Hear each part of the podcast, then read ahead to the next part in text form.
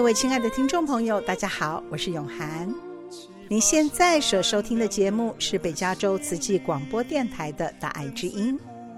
这个节目是由慈济基金会的志工团队所制作的。很高兴能够与您在空中相会。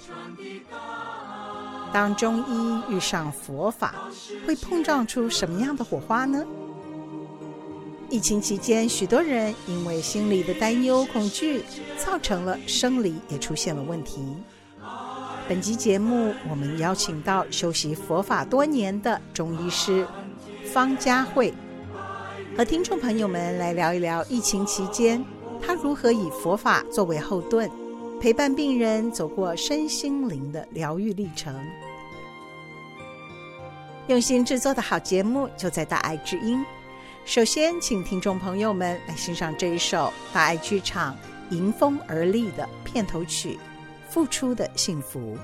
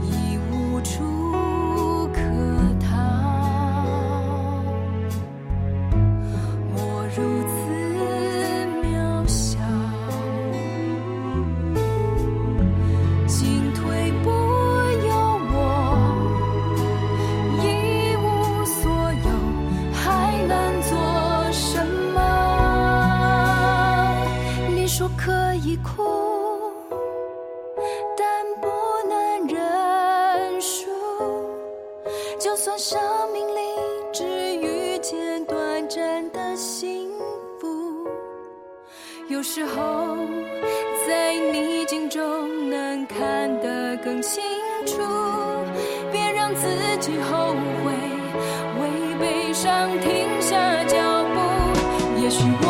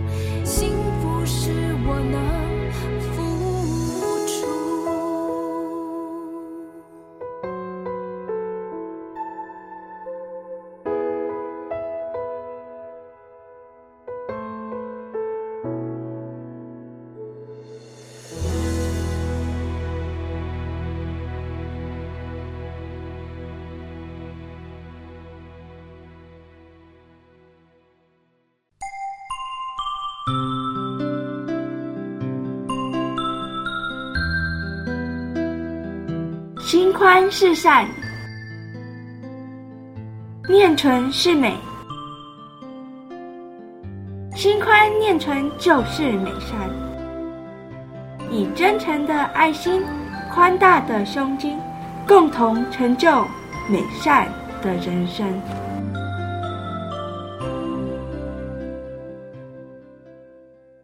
各位大爱知音的听众朋友，大家好，我是少莹。今天我们很高兴邀请到方家慧中医师，那她同时也是慈济的职工，研习佛法有非常长的时间。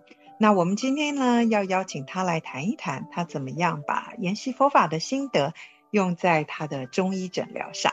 那佳慧师姐您好，呃，主持人好，各位听众大家好。方医师现在是职业的中医师哈，那您可不可以简单介绍一下您看诊的内容跟项目？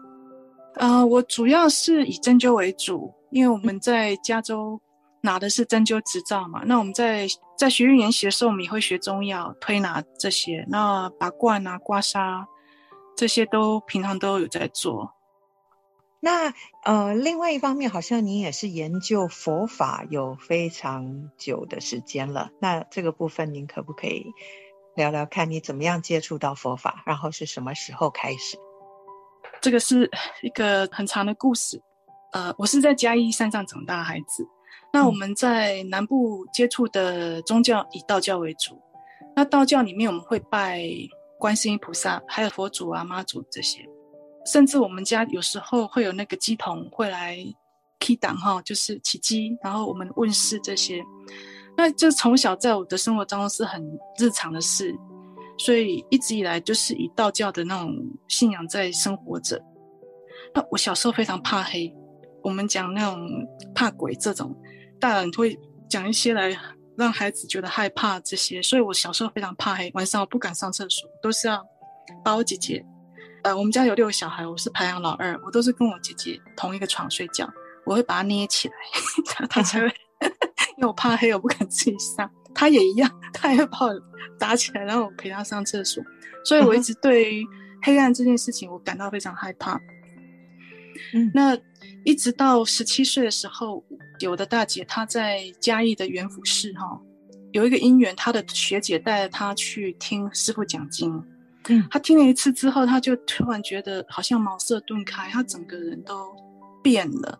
然后我那时候觉得很奇怪，我姐姐好像变另一个人。然后他隔一段时间，他就跟我说他要出家。然后我有点吓到，我想说这什么地方会让我姐姐着魔了？就是以前在呃一般信道教的话，听到家人要出家是一种很大不敬的事嘛，就是好像要抛弃家庭这样，所以。我就很好奇，他就问我说要不要去看看，因为我想知道到底是什么地方把我姐姐变这样子，所以我就跟着我姐姐去了元福寺一趟，然后也坐在那边跟她听了师傅讲经之后，我觉得嗯，这没问题啊，讲的很好啊，而且我觉得进到佛寺之后，让我一种很平静、很舒服的感受，所以这是我第一次接触佛法，之后我就很认同我姐姐。所以他说他要出家，我也很支持他。他后来是二十三岁的时候，他就在法鼓山当了行者，然后隔年二十四岁他就出家了。然后那时候我去帮他捧了衣。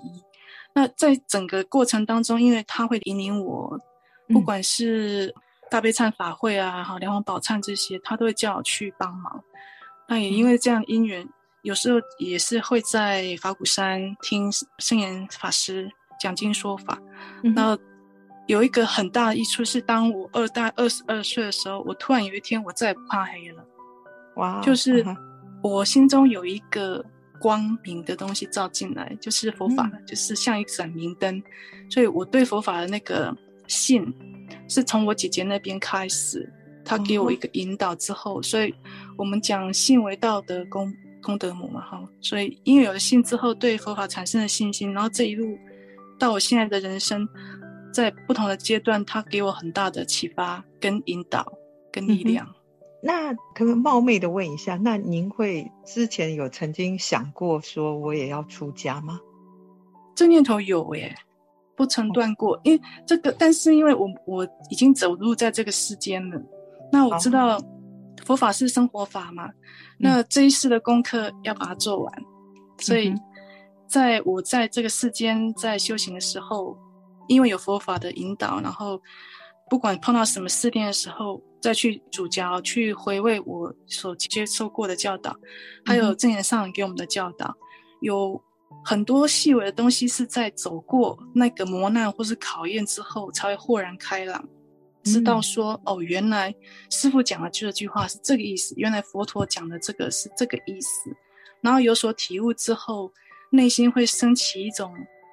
很甜的滋味，就是说，哦，我很有幸这一次我认识了佛法，然后走在这个学佛的道路上，嗯，有这么多的助缘，然后我很开心，就是有这样的因缘这一辈子，所以出家念头接续 下辈子的果，啊、这辈子，因为我现在学医了，学了医之后，嗯、我的重心是放在诊治治疗病人上，那我把这个当成一个修行。Oh. 所以在家修行是很重要的，尤其师傅不断在讲，即心是佛，还有道场在心中。你人在哪里，嗯、那个地方就是道场啊。所以现在在当中医这条路上，这个中医的路上就是我的道场，我在这上面修行。Oh. 对，oh. 那就是您决定要学中医，跟您这个佛法这两者之间有没有关联？学习中医是我自己生了病了。其实我在学院有碰到很多同学，都是类似的状况，就是当西医没有办法给我们答案的时候，嗯、往中医去寻找，就变成一个因缘成熟的机会。再加上从小我的奶奶的家族是学中医的，所以我的家里有一个药园。我小时候要帮我奶奶收药、晒药、煎药。嗯、后来，当我到国中时期的时候，哈，那时候西药变成很发达了，慢慢西医蓬勃起来了之后，我奶奶也不太再爱用这些了，因为孩子们不想要去喝苦的药嘛。那个西药可能一颗吞下去，睡觉起来好了啊，烧退啦。那中药又苦又难喝嘛。就是这样因缘，所以我从小时候我对药有一个情感连接，但是在成长过程当中已经被西医完全取代了。我们有想要什么，我们第一个想到就是赶快去看西医。Uh huh. 所以我奶奶她就把她所有的这些她懂的东西，她也不传不教了。Oh. 一直到我临近四十岁的时候生了病之后，西医没办法给我解答，然后我开始寻求中医的治疗之后，有一些。想法上的转变，然后也认识到西医的局限性。其实，学习佛法过程当中，我们会很倾向去理解天地人之间的关系嘛。我们讲道法自然这种，嗯、会突然想要去求求这种所谓的自然疗法。所以那段时间，我也开始有接触所谓的自然疗法，嗯、像什么能量疗法啦、哈音波啦、音叉啦这种啊。嗯，然后瑜伽当然也去练习啦这些。然后就慢慢的，我觉得用中医来治病会是我最理想的一个维持所谓的养生之道，或是维持身体健康一个好的切入点，或是可以走一辈子的、用一辈子的。当然，周遭也有我的同事哈，还有家人的鼓励，所以我决定试试看。因为中年转行很不容易，而且我思考了很久，因为。当医生这件事是有责任的，所以后来下定决心之后，就义无反顾，就一直往前冲，一直往前走了。哦，那您自己的病也因此而好了吗？是，其实我是甲状腺亢进的问题，那西药给我很大副作用，我非常非常难受。嗯、所以当我跟西医无法沟通的时候，然后我走进了中医。那在一边学一边寻求治疗，后来到自己扎自己，自己给自己用药。整个过程前前后后这样子，大概六年吧，已经就没有再复发了，就结束了。嗯，所以你就是从病人开始，然后把中医的这个理论先用在自己的身上。对，这个过程是一个很重要的过程。然后在我开始用针之前，我是先学的推拿。嗯，我觉得推拿是学习中医一个对我来讲是一个必经的过程。有的人也许不是从这个过程当中走进来的，但是这个又连接到我小时候，我们家老三，我的第三个妹妹，她得了重病之后，她有两年瘫痪在床上。当初我奶奶那边的一个我们叫古公舅公哦，他本身是学经络推拿的，他就义务他每个礼拜到我家帮我妹妹做全身的经络推拿。嗯，所以我妹妹从瘫痪在床，完全就没有自理能力。嗯，但一年后她慢慢可以坐起来，然后慢慢可以自己刷牙漱洗。我那时候是国二、国三的时候，嗯，我就觉得很神奇，她就这样摸一摸、推一推，我妹就可以慢慢可以呃像个正常人，但是他的智力当然有受损很严重，但是他可以自己像个正常人一样生活，我觉得很很 amazing 哈，所以对推经络推拿这件事也是有一个情感在。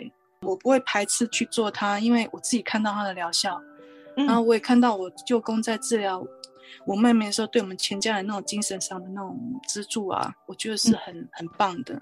所以我自己在临床上做的时候，有需要的话，我一定做的，因为我自己深深知道他对病人的那种协助帮助是很大的。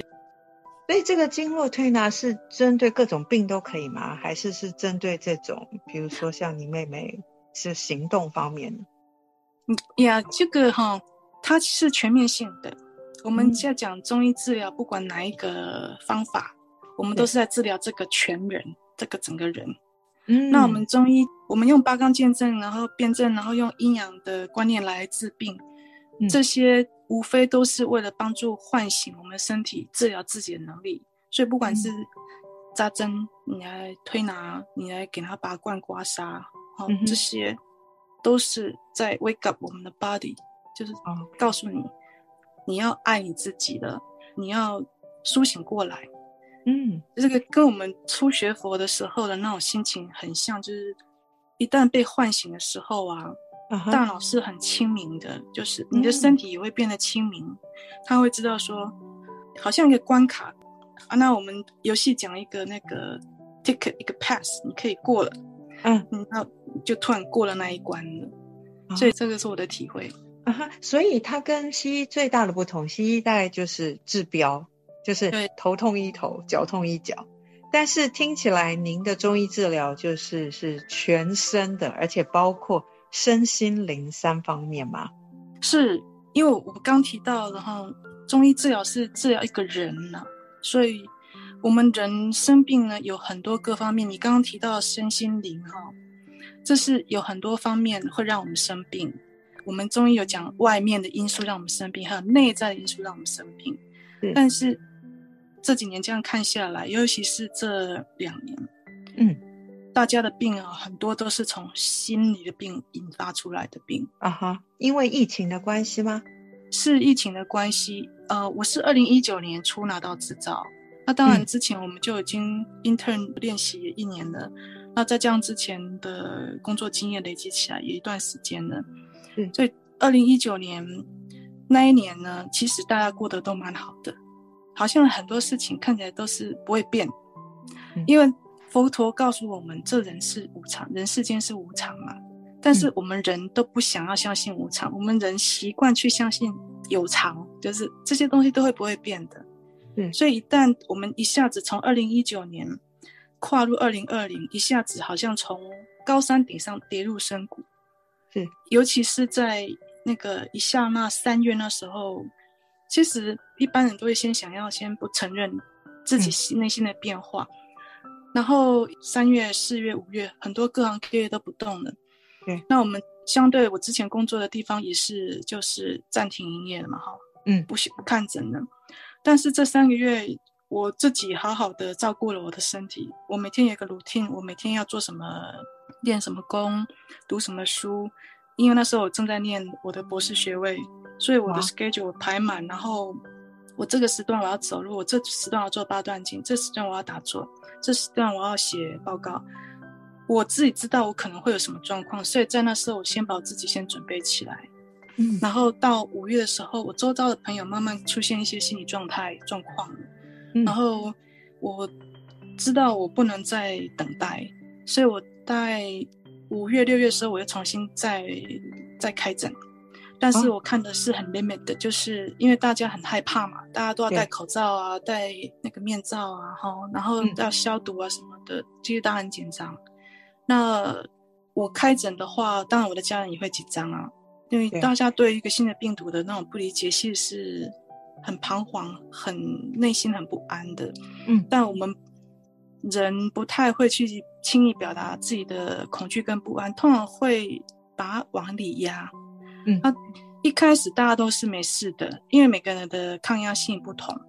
嗯、那大概其实从三月下到五、三月、四月、五月、六月开始，有一些人出现状况了。嗯、所以我从六月的时候，是我的一些 clients 他们问我可不可以看他们。所以我想一想之后，问我自己：我我学的中医了，我是想要当一可以帮助人的人嘛？就像我们慈济志工，在不管做任何事情，我们都是起一个出发心，一个善心善念，想说我来帮助别人。所以我就硬着头皮，我就重新开诊看，这样子。那而且，这就是还有一个我愿意再重新开诊的一个很重要因素是，法师就是我的大姐，她在 SARS 那一段时间，我们曾经有一个讨论。我问她说，为什么有的人会得，有的人不会得？嗯，然后他就跟我讲了一句话：如果没有那个因，不会有那个果。所以没有种那个因，没有那个果，不用担心。做你该做的事，所以他那一句，我那一次的跟他的讨论之后，我一直内心有一个深深印在我身的一个一个信念，就是是，当我们起一个善心善念去做一件对的事的时候啊，不要瞻前顾后啊，就是我都认为会有善缘会出现在保护着，我我就没有有那种恐惧的心，我完全放下来那种，我希望我把我的稳定、内心的平静跟。可以抚慰别人的这一种，我一想一个能量的一个磁场，可以帮助我的这些周遭的 client 可以度过这个疫情。哦、所以是慢慢慢慢他们回来，然后我慢慢在帮他们，基本上都是心理上引起的疾病居多。从不同的刚刚讲这些手法里面，依照他们的病症啊，哈，我们辨证论治之后给他治疗，治疗以外，当然还有我们的温言暖语。我们怎么跟他沟通，或是在他跟我倾诉他生活当中遇到的困难，他当他泪流满面的时候，我们用什么样的角色，跟什么样的选择，什么样的话来跟他做沟通？这个是这段时间累积下来，我觉得就是还好，我有佛法的后盾，还有加上在慈济这些年的历练哈，我觉得帮助非常大。哦，所以这些病人大部分都是因为身体的问题来跟您求助，对不对？是，一般都是痛啊，哪里不舒服啊。结果您不但治疗他们的身体，还治疗他们的心灵。我不敢讲治疗，我觉得是陪伴，因为在这个 pandemic 当中，真的其实很多人内心都很寂寞、很孤独。那这个寂寞跟孤独，即便你是关在家里，你的有家人在你旁边，但是那个寂寞孤独是不会走的。在这两年当中，很多人其实不管你要不要承认哈，你自己晚上静下来想一想，你是不是曾经有过那么一次念头，生活好无聊，活着很没意思。很多人就有这个念头，他们讲讲或不讲而已。然后愿意讲、愿意承认的人呢，其实他已经好一半了。是很容易引导的。你可能跟他说：“我们去吃个饭，我们去爬个山，他就好了，他的念头就不会再浮上来了。嗯”但有的人呢，你怎么拉他、叫他，就拉不动，他就一直往那黑暗走。那这种就是有时候就是因缘了。嗯、那我我如果有那个因缘能够帮上的人，我们就尽量做这样子。嗯、那可不可以请您举一个案例，让我们听众可以更清楚的知道说？比如说，身体的病痛可能是因为心理的哪方面造成的？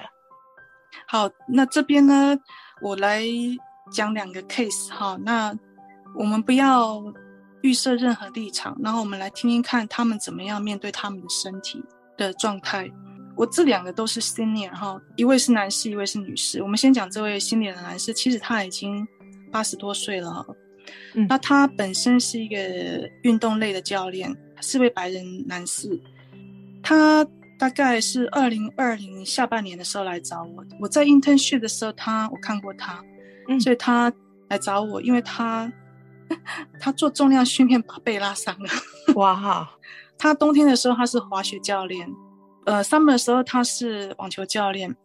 他一直给我的印象就是非常的正向，然后讲话很开心，会给人家那种鼓励的这种很标准的所谓的那种运动教练，一般人都会喜欢的。那我在看他的过程当中，因为我已经一段时间没看他，我发现他其实身体有很多状况，蛮复杂的。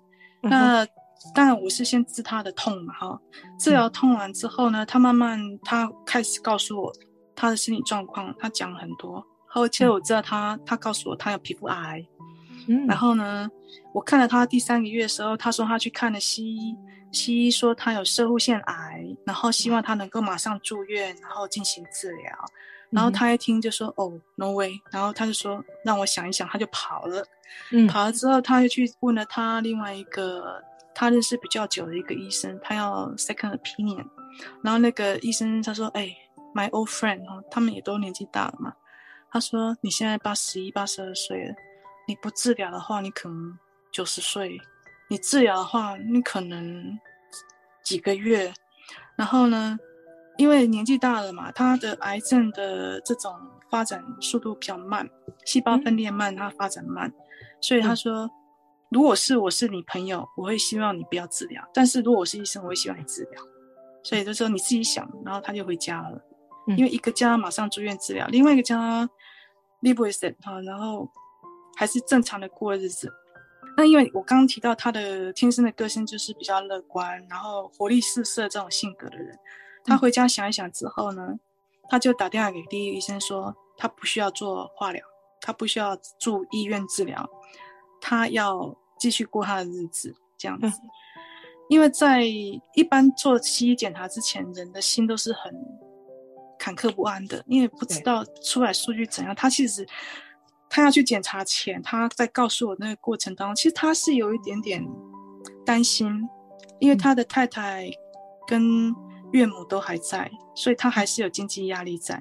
但是当他看了这两个医生之后，他选择放下，他要过他的药的日子，而且他告诉我，我知道我该吃什么东西，我什么东西不该吃，然后。嗯我现在做的这个治疗对我并没有帮助，所以我选择我要开心的过每一天。哇，对，他就是还是继续做他的工作。然后很有趣的是，他说他现在 addicted to acupuncture 啊，因为就像我说的，他他的工作的关系，他其实很多酸痛，所以经络推拿是必须做。还有就是他不怕针，所以呢，针灸的治疗他也很享受。所以他很 enjoy 每一次的 treatment，他每次都是会提早五分钟在外面等我 ready，因为他很期待每一次的治疗，而且他的皮肤的状态有获得很大改善。那我觉得这个整个过程是因为他是一个很配合的患者，他有一个很正面的思考，然后他他对人的那种友善跟这种鼓励，也是他整个身体一种能量的来源。嗯，所以这些也是一种无无形当中的一种自己的疗愈，所以我我很欣赏他的那种态度啦，就是他也给我很大启发。那因为当然在这这行医的过程当中，我难免也会碰到挫折或是那种挫败感，但是他鼓励我，然后给我那种能量，就像他在教他的，他是一个 coach，然后他教他的学生，当他学生跌倒的时候。他有一个 bottleneck 过不去的时候，他是怎么帮他们的？他也这样的帮了我，哦，所以反而你从病人身上学到了一些东西。所以，我从病人身上学到了更多。所以我我很感恩我的病人们。那另外一个 case 呢？这位是一位女性，她来美国的过程当中，其实她的在看我之前的人生是黑暗的。她在她的婚姻里面，她受到很大的折磨。但是依照我们亚洲人的，是亚洲女性哈，亚洲人对于家庭的这种眷恋跟眷顾啊，还有照顾是不容她只想自己，所以他把他的一生全部奉献在那个家里面跟孩子的身上。嗯，那他在跟我讲话的过程当中，他不断的叹气，不断的叹气。他当然来看也是因为痛，对不对？他是因为痛，那些痛跟了他五年。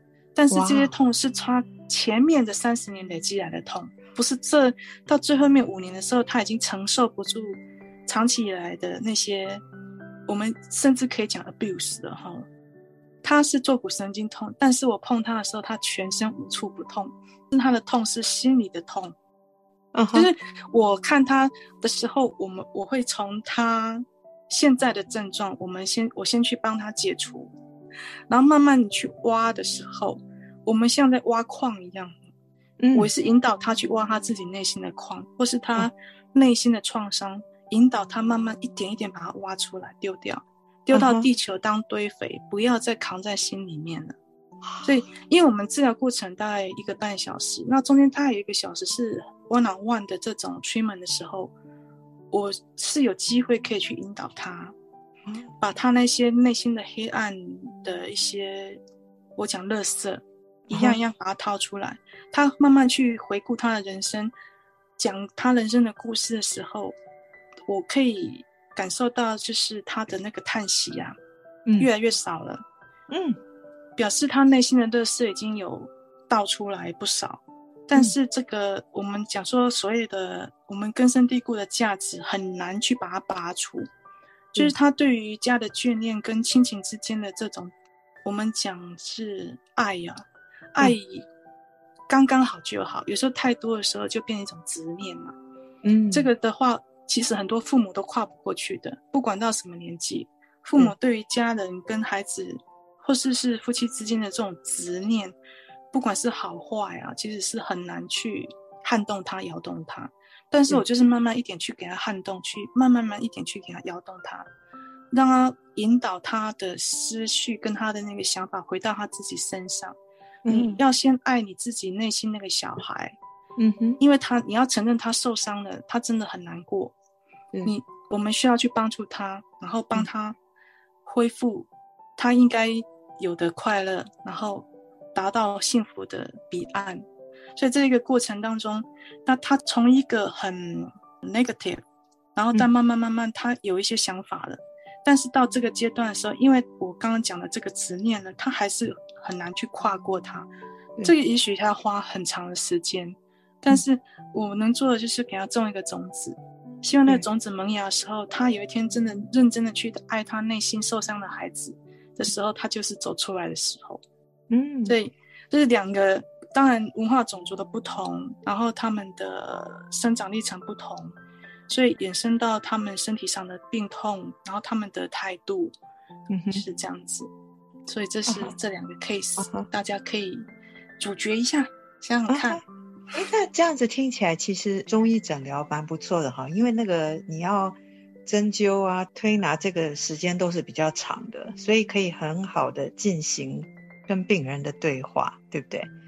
这个真的要看因缘。那当然，每一位中医师有自己的想法跟逻辑思考，虽然我们受的训练是一样的，嗯、但是中医也是一种哲学，嗯、所以在这当中，我们在。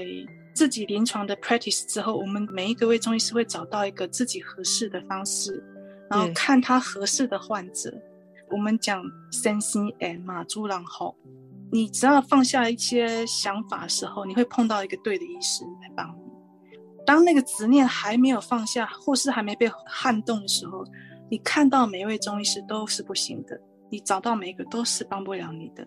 哦，oh. 所以就是我们心里每个人到一段时间会有个坎，那个坎要怎么跨过去？这时候要有宗教进来。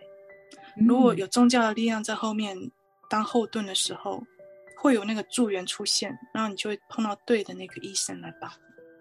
前一阵子有一位患者，他得了那个带状疱疹，他的这个病呢是怎么发的呢？过去这半年。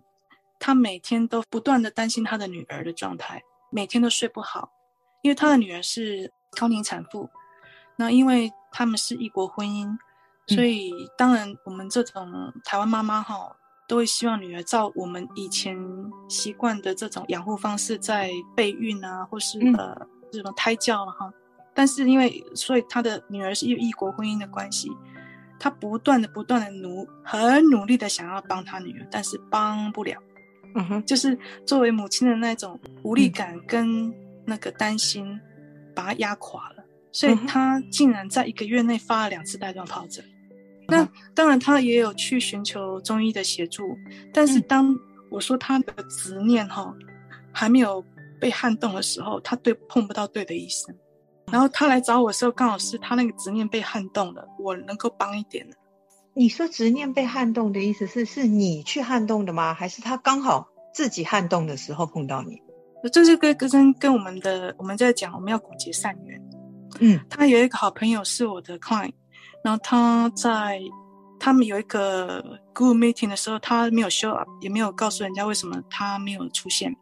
那我这个 client 他就打电话给他，关心了一下，问他怎么了，他就开始哇，因为他很痛嘛，那个大状疱疹的痛是很难忍受的，嗯、他已经三个月没好好睡觉了，他就开始跟他讲他的状况。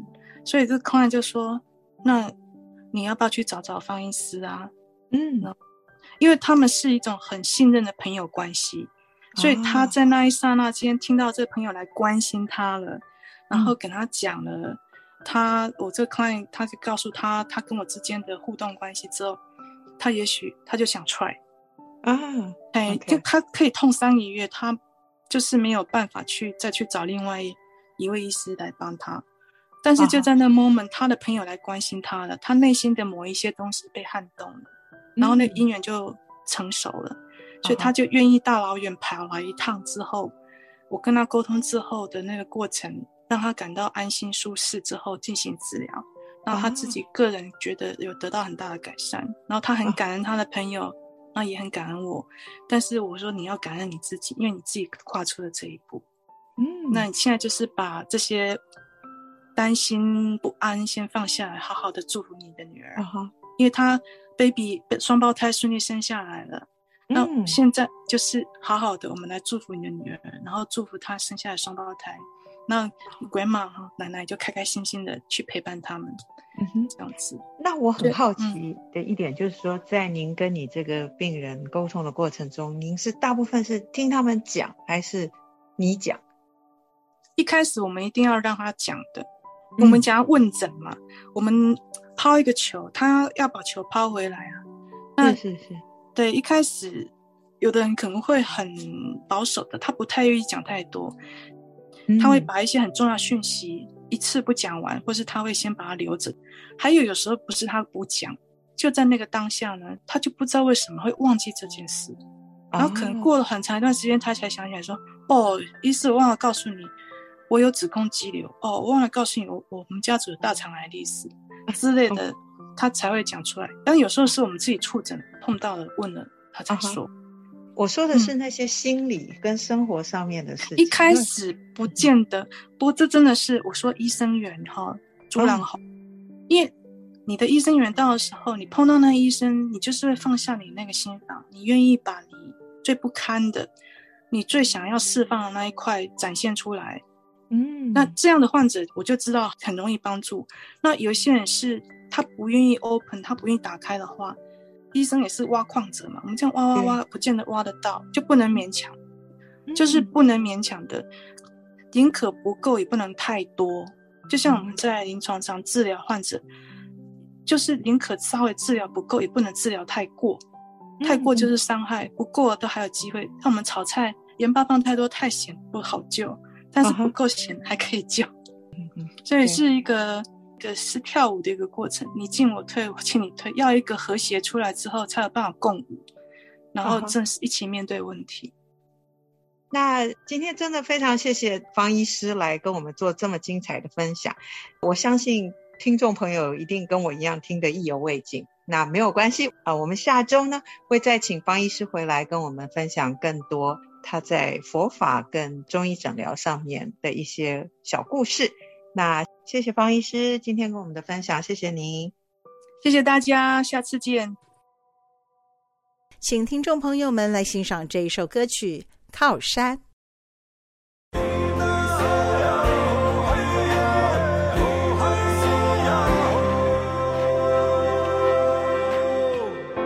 我听得见你。因为你在我心里，不管有多远，对我都不算距离。你不愿开口，就让我牵着你。如果山不过来，我们靠过去，屏住气息，然后深深深呼吸，就能体会这一切多么值得去珍惜。漆黑的夜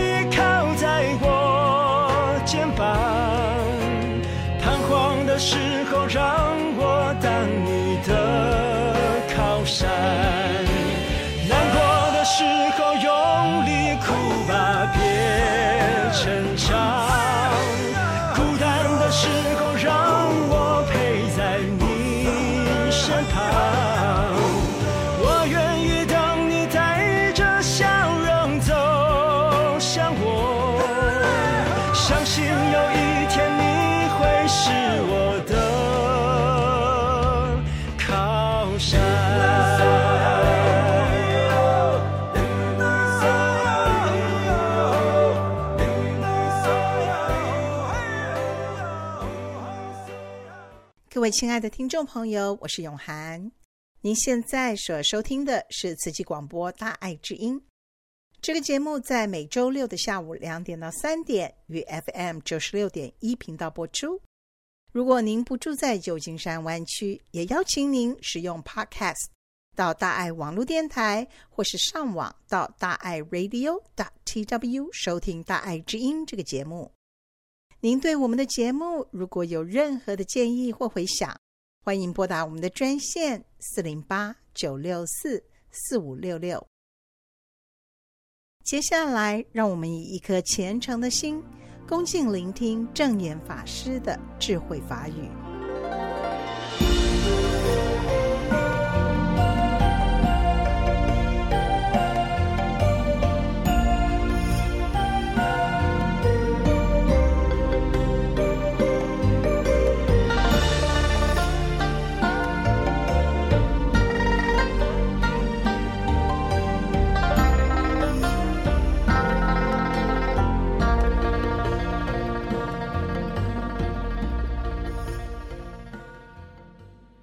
今天非常高兴，呃，有这个机会跟呃上人还有呃金色师傅副总呃大家报告。那今天的主题是立足医院，走进社区，然后我放眼国际哈。各位医王菩萨，那一分分秒都在抢救生命，守护生命，守护的健康，发挥大。这就是给予人生一股呢身心灵的安慰。这想到了这样，就会感觉感恩呐、感恩各位大医王是用真诚的爱守护在那样的乡下小镇里。不是说，底下的小乡镇看严不是，你们很精进，不只是看病守护爱啦，还是呢，在研究医学研究，参与国际的医学会等等等等，很多，这都是呢。在那样的很单纯、很纯真呐，一个宁静，但是也不偏僻。那再加上呢，医疗这个建筑，大家有志一同的投入，这是一个很祥、很祥和啦，宁静中的祥和。而且呢，有潜力的彼此在勉励、互相的互动，金刚轮啊，尤其是这推素，推素不只是说看病守护生命的健康，我们呢要对所有的生灵的爱护。In my years of research on plant-based diet and health, there is a clear link among the meat consumed on a daily basis. 那些反刍动物，它们会排非常多的甲烷，甲烷的温室气体效应哦，现在以前说二十几倍，现在算七十几倍，因为它你要算那个在空气中存留的时间，所以素食就影响很大。我们 start from one 嘛，对，今年就刚开始嘛，对吧？按规律的平常一个月一缸啊，吼，啊来一礼拜一缸啊，吼，啊来一个一顿啊，吼，啊一个三顿啊，呢吼。啊，你那个靠可能就超过几个养猪户也不会少养一头猪吧？你要到达，我们就说 innovator 嘛，就 early adapter。你当一个数目到某一个程度以后，大家都就那所谓的 livestock 就是畜牧业哈，他感受到他就会去改变。你不要说啊，你不可能，不可能，你那不走，不可能哦。我们在几百年时间把地球几十亿年的东西用的这么多，然后造成这样的问题，那到底在三五十年之后，那我们的孩子孙子就后代会怎么样？他们面对的环境会是怎么样？每一口都可以改变世界。常常都会说众生众生啊，人物啊，动物啊。飞禽走兽，这都是？无不都是生命，总是那样的杀业啦。最近常爱提起的杀生工业，已经造成了污染，人口已经多了，天天遭杀业，养殖业呢？真的是很多，总是呢，我们来推素，对身体也很健康啊，心脑健康啊，各位都期待常常提出宣导，尤其是国际协会去推，这是我们的特色。那样爱呢，是全生命的守护，不是跟那全人类的，是全生命，所有的物命啊，我们都爱护着它。真正每一次听到了，在推素认真啊，总是打从内心的欢喜。那种贴心感呐、啊，很贴心感。嗯，总而言之呢，我们可以大家说话，让人人呢要把握机会来听身心灵健康的道理。现在啊，学问都是越来越高。但是呢，身心灵呐的全面健康的更需要，只要有志气的，大家才能真正的汇合、和合、互协，这样的贴心呐，有力去宣导，都会呢帮助很多人哈。决心，那信心去读书了。当一个人的信心建立起来，那就是呢，也少养少养殖了，那就是会少了污染哈。这种分分秒秒给计算起来，净化的。这里的数字啦，这个污染跟净化，到底呢哪一边要让它高？这总是各位大医王们，有你们呐、啊，对生命科学去推动，会功德量啊！真的很感恩呐、现在人间需要呢，从心态而生态，一定要汇合起来，要让生态净化，要让人的心态呢，那纯化，那就是人需要人，人去推了。人来做了，所以呢，爱的能量啊，要如何去迷哈？把这个迷茫的无明，如何把它推迟掉？你推掉了一分污染，那都会增加了一分清朗。真正你清楚明朗，都一旦浮现起来。总是呢，这种善恶在水平线的，在天平里，这都是时常都这么说哈。总是呢，咱对家己人拢爱有信心，天下的平安由我做起，保护人间呐，祥和了也要。由我们一起同心协力开始，真正的很需要。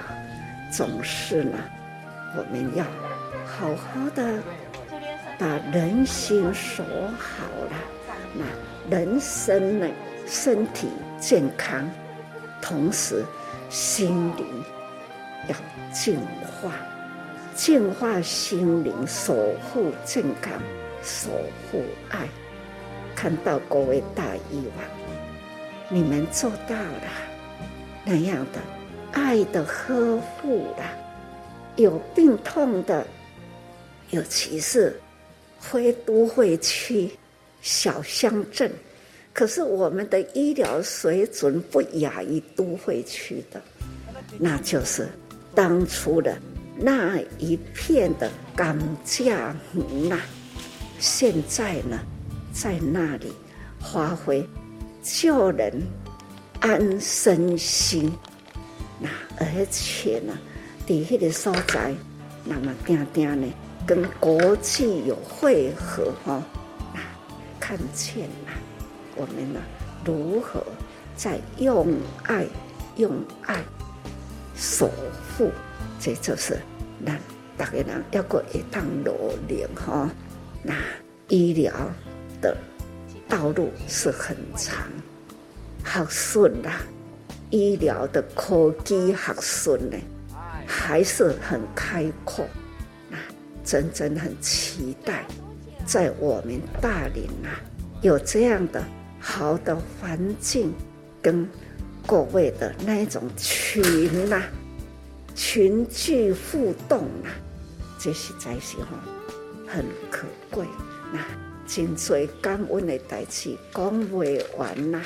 那感恩以往菩萨祝福你们爱的能量呐，那不断的用心真诚付出，祝福大家感恩。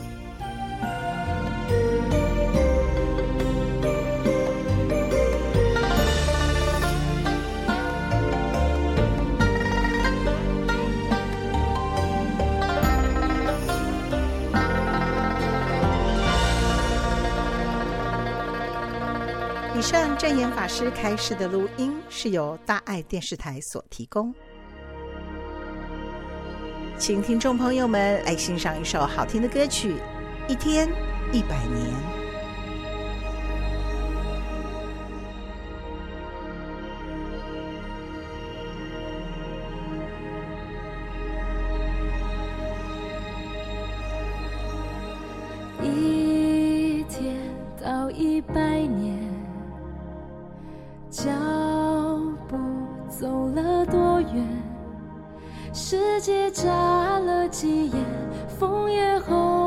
几遍？狂风吹过几夜？滴滴点点变成种子，开出花园。一天到一百年，年轮转了几圈，春天来了几回，历史多了几页，水滴了几遍，山高水远盛放一朵朵缘，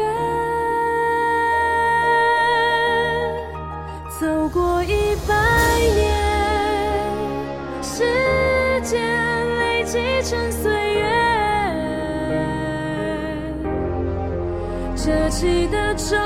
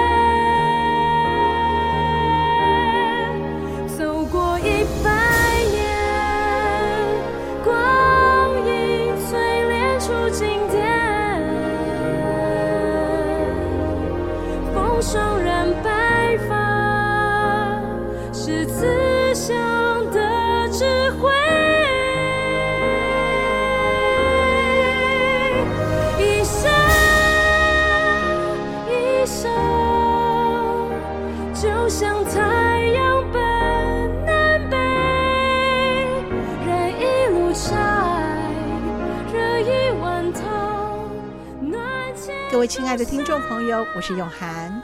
今天在节目中听到了中医师方佳慧分享的故事，让我们了解到身体的健康和心理的健康有着息息相关、密不可分的关系。所以，当病痛来敲门的时候，我们除了要寻求医师的帮助之外，同时也是时候要把心灵好好的沉淀下来，利用调养身体的期间来反思我们的心态。并且调整不适当的生活作息，唯有这样啊，才能够达到身心灵全面的改善，拥有健康快乐的人生哦。今天的节目就要进入尾声了，希望您喜欢我们为您准备的内容。子衿邀请您与我们共同用一颗虔诚的心，用爱与关怀来祝福每一个人。祝您在未来的这一周平安、健康、快乐。感恩您的收听，下个星期六下午两点到三点，子衿与您空中再会。